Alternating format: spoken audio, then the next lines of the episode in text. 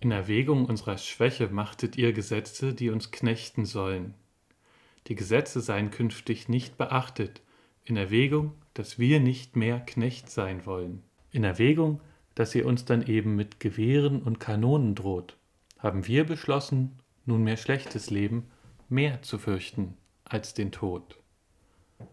In Erwägung, dass wir hungrig bleiben, wenn wir dulden, dass ihr uns bestehet, wollen wir mal feststellen, dass nur Fensterscheiben uns vom guten Brote trennen, das uns fehlt. In Erwägung, dass sie uns dann eben mit Gewehren und Kanonen droht, haben wir beschlossen, nunmehr schlechtes Leben mehr zu fürchten als den Tod. In Erwägung, dass da Häuser stehen, während ihr uns ohne Bleibe lasst, haben wir beschlossen, jetzt dort einzuziehen, weil es uns in unseren Löchern nicht mehr passt. In Erwägung, dass ihr uns dann eben mit Gewehren und Kanonen droht, haben wir beschlossen, nunmehr schlechtes Leben mehr zu fürchten als den Tod. In Erwägung, dass wir der Regierung, was sie immer auch verspricht, nicht trauen, haben wir beschlossen, unter eigener Führung uns nunmehr ein gutes Leben aufzubauen. In Erwägung, ihr hört auf Kanonen, andere Sprache könnt ihr nicht verstehen, müssen wir dann eben, ja, das wird sich lohnen, die Kanonen auf euch drehen. Das Gedicht von Bertolt Brecht kann man mit verschiedenen Brillen lesen. Unbestritten ist der Mut der oberflächlich erwähnten Franzosen, die für ein besseres Leben und letztlich auch für Demokratie gekämpft haben. Mit Blick auf den Rechtsterrorismus in unserem Land machen mir die Worte dann eher Angst. Gestern hat unsere Außenministerin Annalena Baerbock gesagt, sie musste dreimal in diesem Jahr eine Schutzweste tragen. In der Ukraine, in Mali und im niedersächsischen Wahlkampf.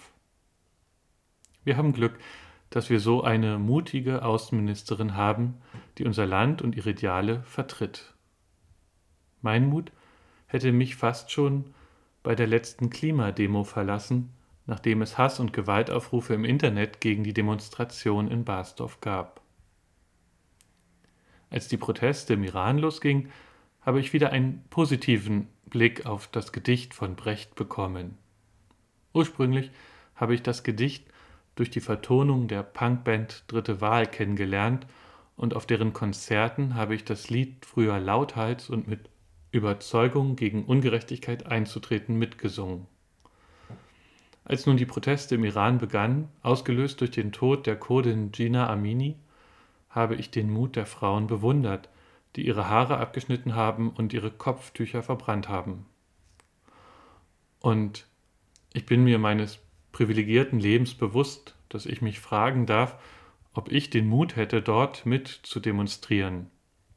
Die feste Überzeugung, die ich mit Anfang 20 beim Mitsingen der Resolution der Kommunaden hatte, ist der Sorge um die Zukunft meiner Kinder gewichen. Umso beeindruckender bin ich eben von diesen Iranerinnen, die trotz der über 200 Getöteten weiterhin auf die Straße gehen. Aus Mitteleuropa brauchen wir nicht mal viel Mut, um die Frauen im Iran zu unterstützen. Das Wichtigste ist, dass wir weiter hinschauen, denn die weltweite mediale Aufmerksamkeit schützt die Frauen im Iran vor der brutalen Gewalt. Ich ermuntere Sie also, jeden Artikel, jeden Beitrag, jedes Video, das ihm im Internet zu dem Thema über den Weg läuft, anzuklicken, zu lesen, sich anzuschauen damit die Medienhäuser sich von der Relevanz ihrer Berichterstattung bestätigt sehen.